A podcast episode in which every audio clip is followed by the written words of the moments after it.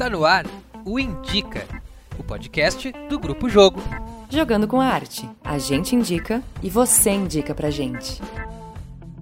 Estamos no ar com mais um episódio do Indica, esse podcast destinado exclusivamente para refletir, discutir e fomentar o mundo da arte e da cultura. Lembrando que vocês podem nos enviar dicas de temas ligados à arte e cultura pelo direct do Instagram Grupo Jogo ou pelos comentários no canal do Grupo Jogo no YouTube. Exatamente, a tua dica pode ser a nossa próxima pauta de um próximo episódio. Também quero aproveitar para convidar todo mundo para conhecer o nosso site, que é o www.grupojogo.com.br e conferir todos os episódios desse podcast. Meu nome é Manu Menezes, eu sou atriz, produtora e apresentadora deste querido podcast. Bom, hoje no nosso programa nós vamos conversar com um psicólogo, que também é curador e programador do Agulha. Recentemente ele foi convidado para integrar o time de curadores do Natura Musical o convidado de hoje, além de tudo isso, ainda é um excelente baterista. Seja muito bem-vindo ao Indica Guilherme Neto. Olá, olá, tudo bom, pessoal? Olá, Manu. Muito feliz de te ter por aqui, Gui. Obrigada por ter topado. Feliz demais também. Eu tô, enfim, vitalizado com esse encontro e pronto aí para poder adentrar a todos esses universos. Coisa boa. Bom, eu vou começar com uma pergunta meio básica, assim, começando pelo básico. O que, que um curador faz o que, que é possível um curador fazer e o que, que é o dever de um curador artístico no Brasil, principalmente nos dias de hoje? Então, Manu, é interessante isso porque é uma reflexão que eu tenho feito ao longo desses últimos, talvez, sete, oito anos, muito a partir de uma experiência que eu tive durante o momento que eu morei em Berlim e eu cheguei na cidade para poder, porque eu fui convidado por uma universidade de lá para estudar por um tempo design thinking, que é uma, enfim, uma abordagem, na minha opinião, hoje em dia mais capitalista ou puramente capitalista de como criar novas experiências criativas. E chegando na cidade e vendo a universidade, vendo todo esse entorno, as empresas principalmente que estavam participando desse processo, eu resolvi declinar da, da possibilidade de estudar e fiquei completamente sozinho naquele primeiro momento na cidade e no impasse assim entre voltar para o Brasil ou ficar lá. E um dia, dentro de um quarto de um, de um albergue que eu estava ficando, tive uma, não uma luz, digamos, mas eu tive um impulso de realmente ficar na cidade, junto de todos os meus privilégios e poder de alguma forma ou de outra fazer as questões todas acontecer para mim ali. Então, a partir daquele momento e dos movimentos que eu fui fazendo e das pessoas que foram me acolhendo, posso dizer que eu tive alguns anjos ao longo de toda essa jornada.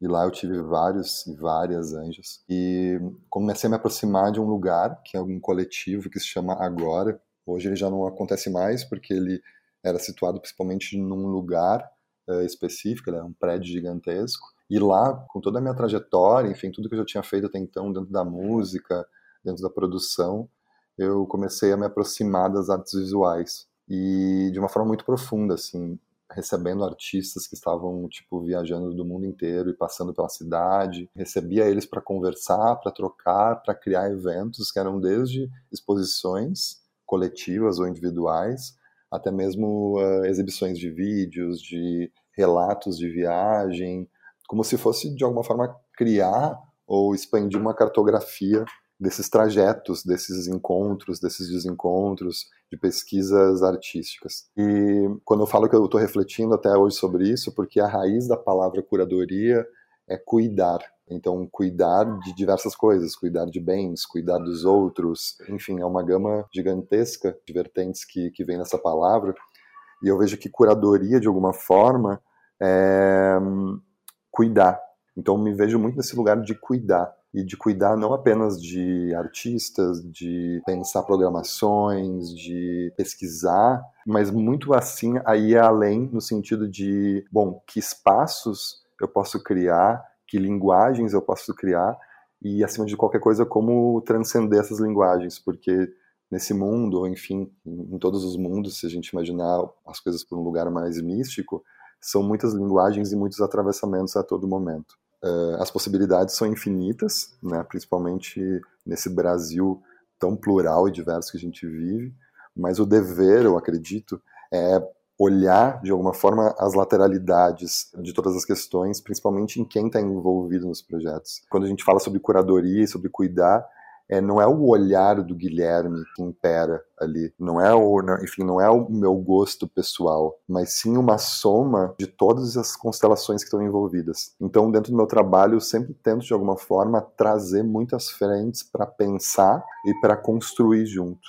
Se a gente puder olhar e, e se eu fazer a reflexão de de ver como é que se dá o meu trabalho hoje em dia, eu vejo que ele é muito, muito diverso nas frentes que estão junto comigo e que estão junto do, do lugar onde eu trabalho, dos lugares onde eu trabalho. Muito legal. E como é que foi esse convite para compor o time do Natura Musical? Isso aí eu achei demais. Então, é, eu fiquei assim, tipo, no primeiro momento, completamente impactado com esse convite, principalmente nesse ano, né, nessa pandemia, enfim, durante todos os atravessamentos e transformações que a gente está vivendo. E o convite veio da diretoria da Natura. E quando falaram para mim, ah, a gente admira demais a maneira como você pensa, a maneira como você coloca as questões e como constrói o pensamento curatorial e artístico, enfim, dado a minha pequenice dentro disso tudo, eu fiquei assim muito feliz com esse convite e assim logo depois quando eu vi também todo o grupo que estava fazendo parte, enfim, Jupe do Bairro, Martinha, Margarete Menezes, Russo Passapusso, Uau. Alice Castiel, Alice maravilhosa, Andréia Lopes,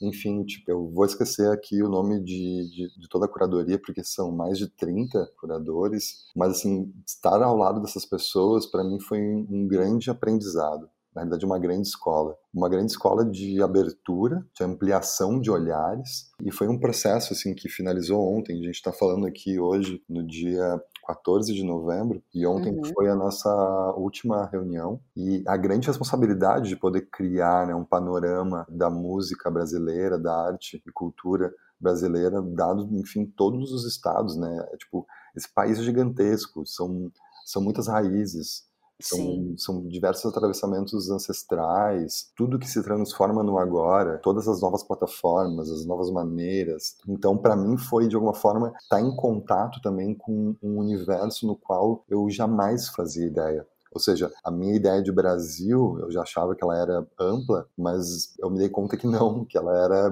não era limitada, mas ela era apenas uma fração desse todo. Então, o processo foi muito foi muito intenso e profundo, porque a gente de alguma forma analisa em torno de 120, 150 projetos a cada semana. Uau, então, nossa. Sim, então fora a responsabilidade de ter presença, né, cultivar a presença frente aos projetos e, como eu disse uhum. na, na questão anterior, não apenas colocar as minhas inclinações pessoais, mas sim o que pode reverberar no todo, foi, uhum. foi muito potente, assim. Então, saio desse processo revitalizado. E, em cima de qualquer coisa também, foi muito, foi muito especial poder escutar também certos ídolos ali dentro, porque era, era muito maluco estar numa reunião com a Margareth Menezes, estar numa Nossa reunião... Senhora! É, tipo, era fantástico, assim. Você, tipo, olhava aquilo e eu falava, uau, isso é surreal sabe? Surreal. E o trabalho que a Natura tem feito, nossa, acho que ele é, ele é ímpar. Ele é fundamental para a cultura, enfim, para todos os desdobramentos disso no Brasil atual, assim. Caraca, que demais, e sério, que honra estar tá conversando contigo e entender um pouco mais desse processo, assim. Inclusive, eu percebo que, que o Agulha, é, ele trouxe para Porto Alegre uma certa descentralização artística, assim. O que, que eu quero dizer com isso? É, muitos artistas, como sei lá, como a Letrux, como a Larissa Luz, é, projetos que envolvem artistas dissidentes e independentes de outras regiões do Brasil, né, se fizeram bem mais presentes na cidade com uma potência muito grande, assim, e trouxe novos ares e um respiro, assim, super importante. Como é que o Agulha se tornou esse espaço múltiplo e não caiu na mesmice de ser só mais uma casa de show em Porto Alegre? Interessante essa pergunta, Manu. Eu acho que ela vai de encontro também ao que eu estava trazendo no início e como eu vejo a palavra curadoria, enfim. Mas, de alguma forma, o que a gente poderia ter feito no início do Agulha foi: bom, vamos criar então esse espaço, enfim, ele vai ser um bar, ele vai ser um restaurante, ele vai ter alguns pilares e a gente vai fazer uma produtora interna. Ou seja, uhum. tipo, vamos, vamos imaginar assim aquela o estereótipo assim, né? Ter um escritório, ter um, um home office onde você fica tipo individualmente, com uma visão super, né, tipo, centralizada nesse eu que faz e que inventa, e, e ficar a partir dali marcando shows. Mas na realidade, desde o início, desde o princípio, o trabalho que a gente fez e, digamos, e que eu fiz, assim, no pensamento curatorial, foi de alguma forma trazer tentáculos. E quando eu falo tentáculos, é tipo expandir esse pensamento uh, do Uno né, dessa, uhum. dessa unidade que seria produzir e fazer de uma forma, eh, digamos, antiga. Enfim, como, como eu disse, que é marcar questões que vão chegando, recebendo projetos e rodando. Então, uhum. foi aproximar. Eu sempre olhava a riqueza de agentes, de produtoras, de produtoras independentes, de pessoas incríveis na cidade que pensavam muito e que agiam muito também produzindo, mas que não tinham um espaço para fazer os projetos então a busca do Agulha foi de alguma forma expandir essa rede de contatos, além de apenas de ser uma pessoa, ser muitas. Então hoje uhum. somos ali um time de muitas pessoas trabalhando. Muitos projetos nasceram ali. Então parte também por um, pelo, pelo lugar de poder receber essas, esses, esses agentes, esses empresários, não só do Rio Grande do Sul, mas do Brasil inteiro, para poder experimentar ali. Então, uma agulha, de, antes de qualquer coisa, ele foi um espaço, ele é um espaço de experimentação. Então Sim. a gente tem um trabalho muito oposto a outros lugares que até então eram vigentes na, em Porto Alegre, com todo o respeito e todo o carinho que eu tenho por, pelos outros lugares. Eu acho que cada universo é um universo. Claro. Mas, uh, mas a riqueza, eu acho, desse de trazer esses artistas do Brasil inteiro, de poder ter o foco na música autoral, independente, no midstream, vem muito desse lado, vem muito dessa junção de almas que estão pensando essa programação, sabe? Sim. Porra, demais. O Agulha como eu estava te falando anteriormente, é um lugar que, que eu tenho um carinho muito grande, assim, justamente por, por perceber isso. Ele tem uma energia muito diferenciada, acho que por ser um lugar muito aberto e que traz muitas coisas novas para a cidade, né? Tem shows, tem coisas que a gente assiste lá que eu que eu assisti lá que eu não esperava assistir em Porto Alegre, sabe? Sim. Então, assim, eu acho que tem uma importância muito grande isso, porque expande o nosso olhar artístico. Querendo ou não, no sul a gente acaba se isolando muito, né? Por, enfim, Sim. várias razões culturais e, e, enfim. Então, quando a gente conhece um espaço que traz gente de fora, de música independente, que fomenta o trabalho da mulher, por exemplo, como tem o projeto Concha ali da Alice, a gente até conversou com ela, dá uma certa esperança, né? E por isso que eu falo desse respiro, assim, dessa oxigenação que eu sinto que o Agulha trouxe para a cidade até pelo, pela região em que se instalou ali, né, no quarto distrito. Depois a gente vai falar um pouquinho sobre ah, isso. Sim, também. ela é icônica. Mas de alguma forma eu fico pensando e, e, sinto assim profundamente que o Agulha de alguma forma ele é um criador e um expansor de linguagens, sabe? Uhum, eu digo assim, eu falo, eu falo, isso também de novo, né, do alto desse privilégio que temos, mas assim acho que o nosso comprometimento mesmo é criar e transcender linguagens. E como você disse, né, a gente lida sempre com alguns pilares. Os pilares, enfim, da arte, da coquetelaria, da gastronomia, da acessibilidade, da sustentabilidade, que são hoje pilares que nos guiam muito dentro de processos internos. Posso até Sim. falar mais sobre isso depois. Mas dentro de toda a produção artística, que é o que me cabe mais falar e, e curatorial, a gente tem toda uma outra responsabilidade, que é, por exemplo, qual a qualidade técnica que a gente vai dar para esses artistas se, se apresentarem? Qual a qualidade de pré-produção, de negociação e de transparência que a gente vai dar para esses artistas se apresentarem? Quando eu falo Sim. em transparência, como é que vai ser feito esse fechamento financeiro? Esse fechamento financeiro é que, é um, que, que na realidade é uma das lógicas mais importantes que o dinheiro, de alguma forma, ele movimenta uma vitalidade que é substancial para que a gente siga vivendo, criando e, claro. e compondo novos cenários. Então, como a gente faz, como é que a gente cuida, desde a maneira que a gente fecha um contrato, até que forma a gente vai fazer essa prestação de contas. Eu acho que de alguma forma a agulha vem para influenciar no mercado local, porque a gente acaba vendo também que acaba infectando de uma forma positiva o todo. Né? Claro. Você vê de alguma forma outros ativos, outros lugares também trabalhando muito similarmente. Não Contaminação que, positiva. É, é, não que a gente, não que a gente seja de, de alguma forma, não estou falando que a gente é um espelho, enfim, uma, uma, um exemplo. Não é sobre isso. Como eu te falei, a gente está experimentando. E uhum. de alguma forma aquilo fez sentido para gente e também pode fazer sentido para outros.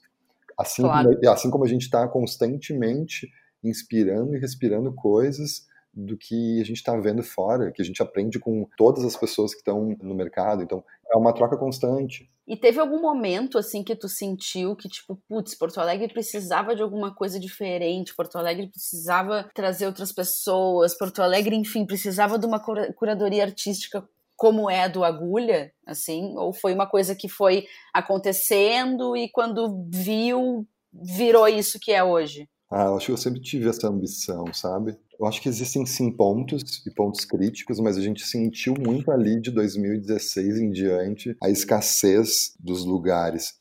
E principalmente o Eduardo Titon, que é o sócio e é a cabeça, junto do Fernando, ele vivia, né, ele dividia a casa com um músico da capital, e ele sempre via ali os encontros, os coletivos de compositores, etc. Tudo mu- muita coisa acontecendo, mas muito limitado. Então não tinha lugar para se apresentar. As casas não eram abertas, né, elas funcionavam muito com festa, que é uma coisa que o Agulha não é que o Agulha não gosta, a gente ama fazer festa, mas a claro. gente, a gente tem o, o nosso mote em ser né, um bar, um restaurante, uma casa de shows. Então, nesse momento ali em 2015, eu, eu lembro do Edu uh, me falar, cara, tipo, não tem lugar para essa galera se apresentar, não tem, não tem- tipo, eu amo música, a gente ama fazer show, mas a gente tá uh, fazendo em lugares que são são impróprios para isso, são impróprios para isso. Então, Sim. desde lá vem essa, essa ideia do tipo assim, que lugar que a gente pode construir ou que maneira que a gente pode construir um espaço para poder reverberar melhor essa cena. Eu acho que, em Sim. consequência, reverberar também a cena do Brasil, porque a partir do momento que a gente abre o agulha, a cena do Brasil também começa a olhar para a gente de alguma outra forma. Claro. E daí, de novo, né, do alto da, da nossa pequenice, eu acho que poderia ser qualquer outro lugar, mas o Agulha em si, pelo lugar onde ele se encontra, pelo momento que ele chegou, ele acompanhou também toda a alta produção do que estava acontecendo no Brasil e que segue Aham. acontecendo no Brasil. Então a gente pôde ressignificar essas relações e trazer esses artistas para esse palco. Uhum. No início do Agulha, pra te ter ideia, mano, a gente falava assim, do tipo, ah, vamos fazer aqui, né, as obras estavam finalizando.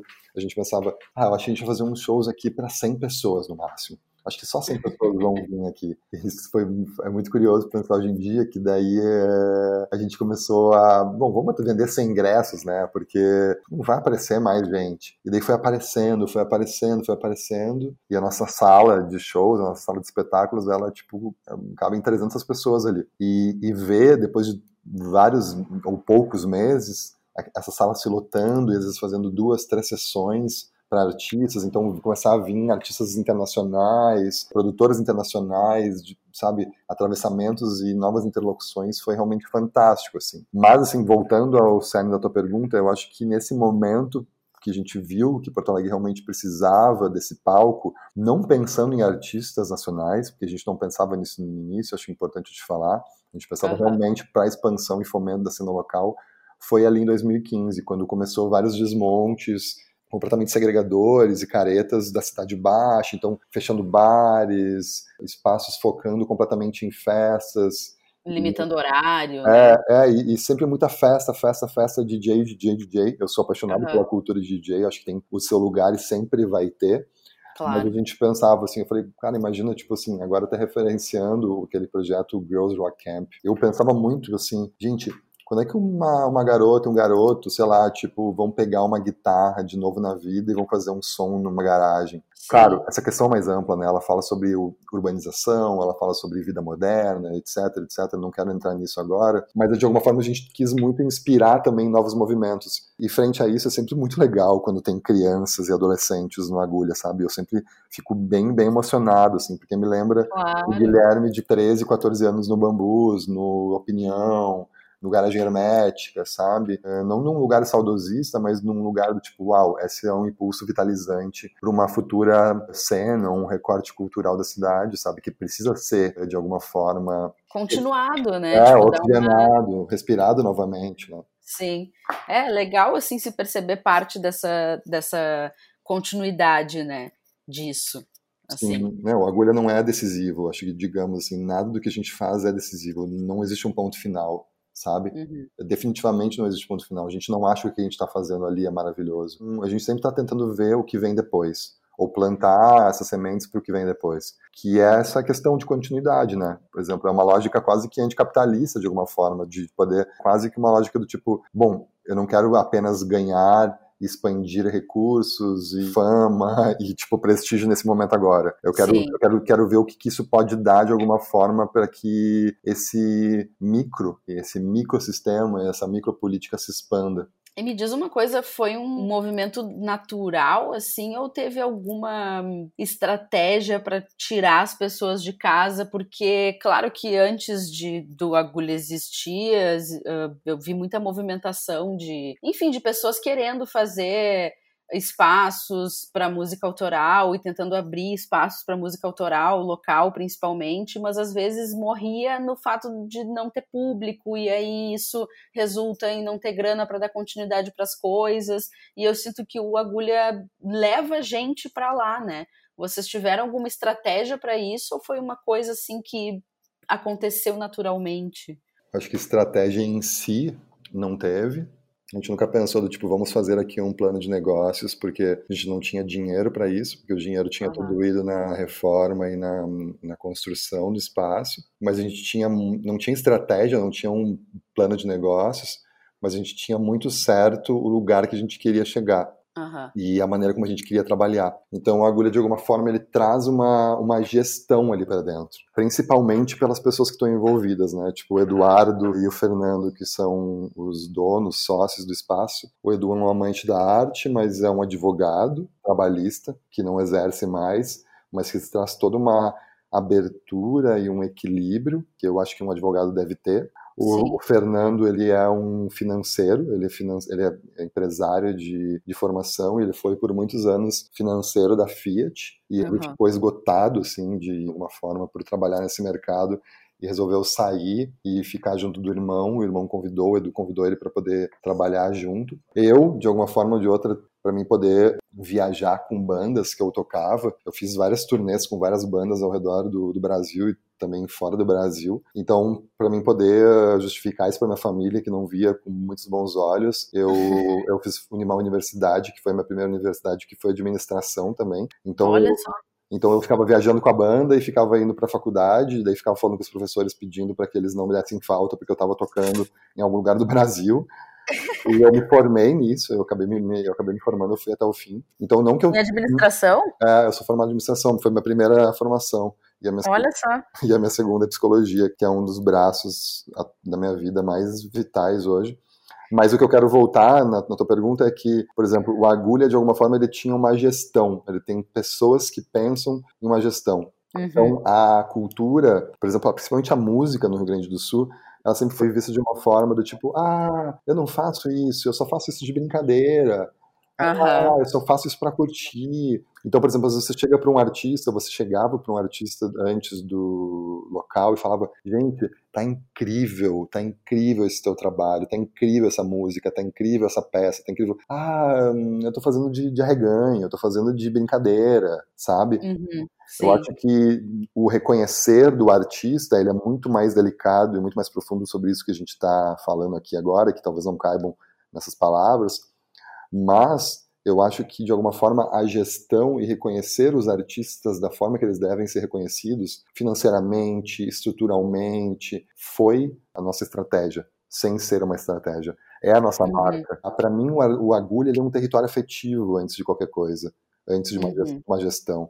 Então é isso, assim, o artista sempre vai ter uma comida ali, ele vai ter sempre um café passado quando ele chega. A nossa equipe, digamos assim, é, a gente tem toda a nossa produção executiva ali dentro, o Ian, a Ana, Camila, nossa gerente, toda a cozinha, o Arthur, o Alan, a Lola, toda a barra de bar, pessoas que pesquisam coquetelaria, que estão envolvidas no universo do atendimento também. Então eu acho que isso tudo é uma gestão muito além de uma estratégia, sabe?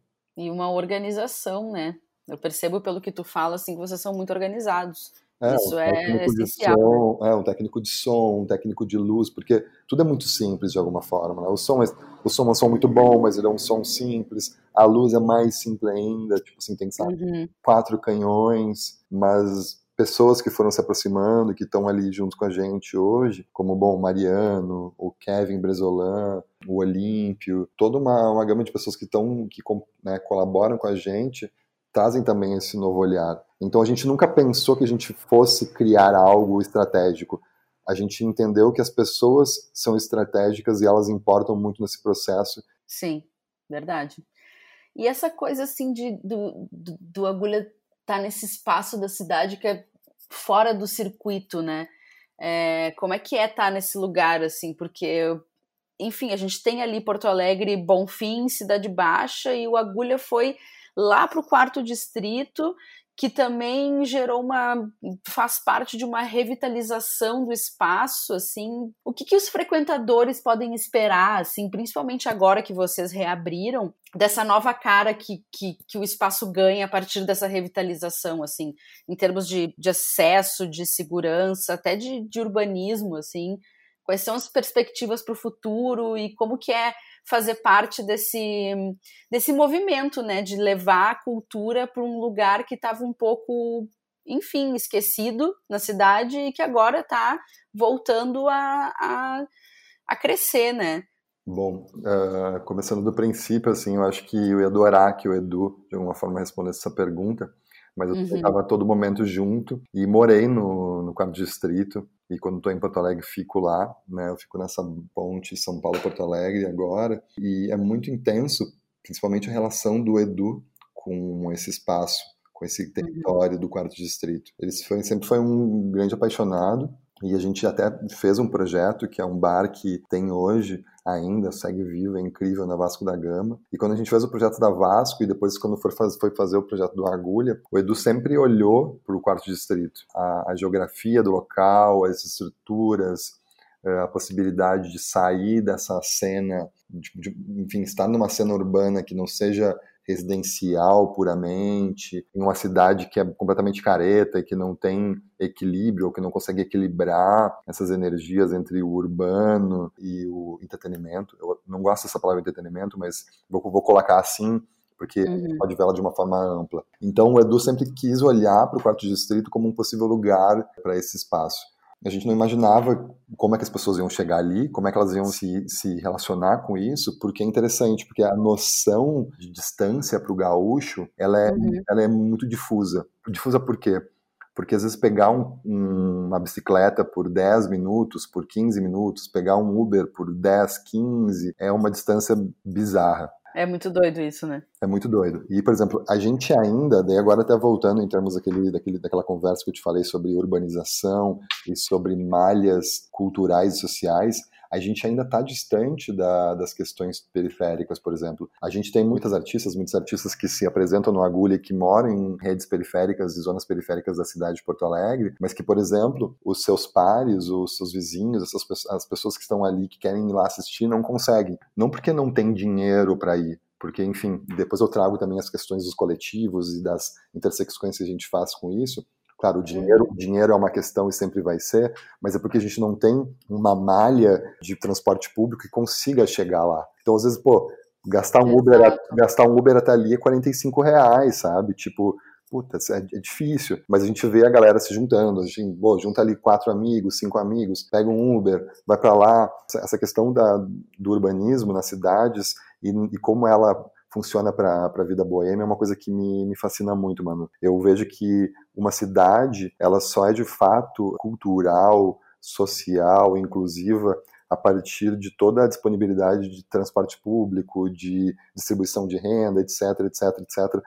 Mas voltando a essa questão do, do agulha, do território, do quarto distrito, era muito, muito intenso no início, porque a galera tinha muito medo de chegar lá, porque o agulha é uma rua que tem é uma rua sem fim, né? Sim. E, por exemplo, os Ubers não chegavam ali, eles cancelavam, por exemplo, quando eles chegavam próximo da, do agulha, eles deixavam as pessoas lá na esquina, porque eles tinham medo de entrar, porque eles tinham medo de estar sendo então, assaltados. Eu me lembro que a, a, primeira vez que eu fui no Agulha, e eu também, enfim, não conhecia ali a região muito bem, uh, o Uber me perguntou, moça, você tem certeza que é que é nesse lugar aqui? E eu, ai, moça, eu, não, eu, eu nunca vi, então eu não sei, mas eu acho que é aqui sim. Aí ele, ele foi mais corajoso, assim, entrou e conseguiu me deixar na frente. Mas ele teve esse receio, assim, que coisa louca isso, né? Muito, não, antes você pedia um Uber, por exemplo, do, da porta do Agulha, e a galera, tipo, cancelava. Cancelava. Cancelava, cancelava. Era, teve essa grande barreira no início. Mas eu acho que, por, por, de novo, né, por toda a experiência que a gente pensa,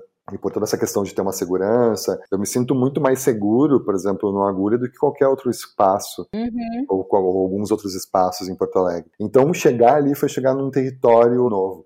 Muita gente fala sobre ah, gentrificação, etc, etc, mas eu acho que isso é coisa de gente que realmente não reflete e que é muito coisa de fiscal de obra pronta, porque eu não Total. vejo, eu não vejo a agulha como um agente de gentrificação, porque a gente vê, sabe, que o poder público não olha para aquele espaço e se olha, olha de uma forma dissociada, completamente Sim. comercial. O poder público que quer gentrificar aquele, aquele lugar ali, que quer colocar o nome de um distrito criativo, que não é que eu estou aqui julgando isso, não me faça, mas eu digo, é sempre olhado de formas muito difusas pelo, pelo poder público, sabe? E quais as, as novidades agora que vocês reabriram? Como é que tá isso? Como é que estão esses cuidados? Como é que o povo vai encontrar o agulha quando chegar lá agora, nessa reabertura? Foram meses e meses de, de debate, de criação. Eu digo criação porque a gente não ficou nem um pouco parado. Uhum. A gente tem alguns tentáculos, digamos, que a gente veio expandindo, que foi, vou citar alguns aqui, que são importantes, que é a gente logo no início criou um site, assim, logo na, aos pés ali do distanciamento social, uhum. criou um site, a gente fez três abas. Uma era a nossa loja, outra era os classificados da agulha, onde, tipo, todos os artistas que estavam dando aulas, que estavam prestando algum serviço, etc., encontraram ali esse mural para falar dos seus serviços. Que legal. E também uma sessão de nostalgia, onde eram todos os, os posters, cartazes, toda essa memória do que tinha acontecido até então. E a nossa loja, a gente começou a criar alguns produtos. A gente fez em parceria com uma marca de São Paulo algumas roupas então, meias, um pijama, daí em parcerias com uma cachaçaria do sul, uma cachaça, uma cerveja, Legal. etc. As vendas foram ok, não foram nada expressivas, mas, claro, ajudou muito a manter uma chama acesa. Dentro uhum. disso tudo também a gente teve outras frentes, que é o Agulhar, que é um projeto que fomos contemplados pela Natura Musical no ano passado e que a gente, de alguma forma, revisitou e transformou para a pandemia. Eu posso falar do Agulhar em outro momento, que acho que é um capítulo à parte, assim, e também todo o processo de revitalização da rua e toda uma questão também de acessibilidade, de, de expansão da acessibilidade interna e externa da casa. Então, em parceria com uma consultoria, a gente começou a fazer algumas modificações, ou seja, fazer rampa para cadeirantes, sinalizações no chão, botão de pânico no banheiro. Por exemplo, um cadeirante vai no banheiro e está saindo da cadeira, indo para o sanitário, ele caiu, ele aperta esse botão de pânico. Uhum. Uh, as placas do banheiro em braille, enfim, a rampa de acesso, como eu disse, e agora a gente tem outros projetos dentro disso que vão começar a ser operacionalizados nos próximos meses, que é um balcão rebaixado para pessoas com nanismo, cardápio em braille, cardápio com contraste para daltonismo, algumas, experi algumas experiências dentro da área do show para pessoas, enfim, com deficiência visual, auditiva. E dentro disso também sai todo um, um processo que foi a revitalização da rua, onde em parceria com a prefeitura e com o Translab, que é um coletivo muito potente que pensa urbanização e na cidade de Porto Alegre, que foi digamos assim, até trazendo um pouco da tua pergunta anterior, que é, foi pensar o entorno do agulha e não só o agulha. Então a gente conversou nesse processo de pesquisa com mais de 80 pessoas, e essas pessoas eram clientes do bar, né, o agulha fica numa zona industrial, então tem muitas fábricas, então tem muitos colaboradores dessas fábricas, então a gente chamou essa galera para perguntar,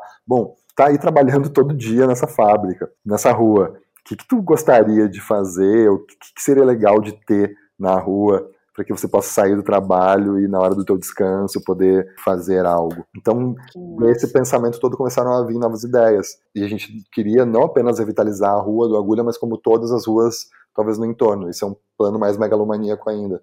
Mas o que acontece no Agulha agora é uma revitalização que a gente está criando quatro praças ao longo da, da rua, onde são praças públicas e espaços de uso comum, né? Uau, que é, com várias árvores frutíferas. Dentro de uma dessas praças tem uma, uma churrasqueira pública também, Então, se quem quiser chegar lá e poder, de alguma forma, fazer um churrasquinho, ficar ali curtindo com a família, levar uma cadeirinha de praia, mas de alguma forma poder encontrar um pouco esse oásis no urbano.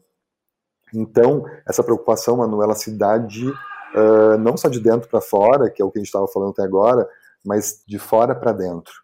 Então, como de alguma forma a gente uhum. pode fazer o universo, de alguma forma, ele sempre é isso, né? Ele se retrai e ele se expande. Assim como, por exemplo, a, a função pulmonar, ou seja, a respiração da célula, enfim, é sempre uma retração e expansão. Então, se a gente imaginar que a gente só dita questões de dentro para fora, a gente está completamente equivocado. Então, o que, que esse fora pode dar para a gente? Como essa troca pode ser uh, homeostática? Como ela pode ser equilibrada? Então, Sim. a partir daí vem esses projetos e vem muito do pensamento do Edu de como, de alguma forma, trabalhar a malha urbana, como trabalhar o entorno, porque é muito mais sensível, enfim, comunidades que estão ali, bom, a Vila do, dos Papeleiros, como se chamam vulgarmente, né, tá uhum. muito próximo do Agulha, é, é, uma, é uma zona de extrema vulnerabilidade em vários aspectos, e de novo, a gente não quer salvar o mundo nem a cidade de Porto Alegre, mas a gente quer deixar um pouco desse legado para que a gente possa também inspirar outros processos e que a gente possa também usar mais ou a, a área uh, externa do Agulha para criar também eventos mais acessíveis. Ou seja, tipo, poxa, ah, eu não posso pagar 10 reais, 15, 50 que seja para ver um show, mas bom, eu vou criar uma atividade aqui na rua que é um cinema ao céu aberto, como a gente fez em parceria com a Vitrine Filmes, a exibição de Bacurau